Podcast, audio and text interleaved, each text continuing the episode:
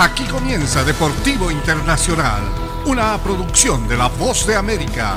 Les informa Henry Llanos.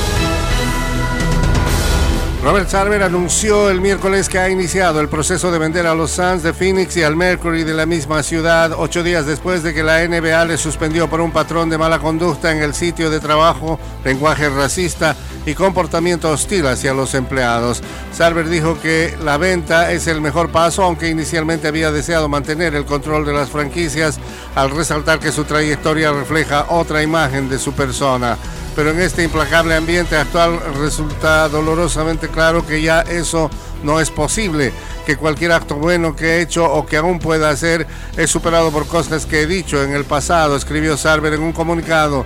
Por esos motivos he emprendido el proceso de buscar compradores a los Suns de Phoenix y al Mercury también de la ciudad de Phoenix, dijo el propietario. En el tenis internacional, Roger Federer es padre de cuatro hijos, dos niñas que tienen 13 años, dos chicos de 8 y quizá por ello, en el ocaso de su carrera, medita sobre el debate de cuál será el mejor, que apasiona en el tenis de la misma forma que los padres miran a sus hijos. La gente se hace la pregunta todo el tiempo, ¿quién ha sido mejor tenista de todos los tiempos en el tenis masculino? Federer, Rafael Nadal o Novak Djokovic.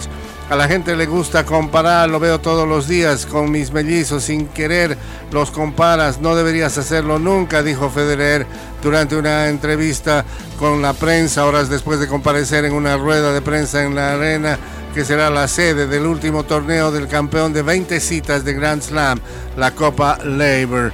Naturalmente hacemos lo mismo en el tenis. Soy el dueño de mi carrera, soy jugador que necesitaba estos desafíos, necesitaba un rival como yo dijo al eh, reclinarse en un sofá Roger Federer.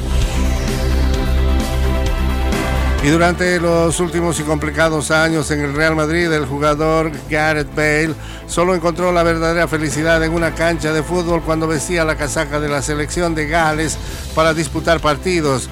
Tras mudarse a Estados Unidos, está percibiendo también amor en su club.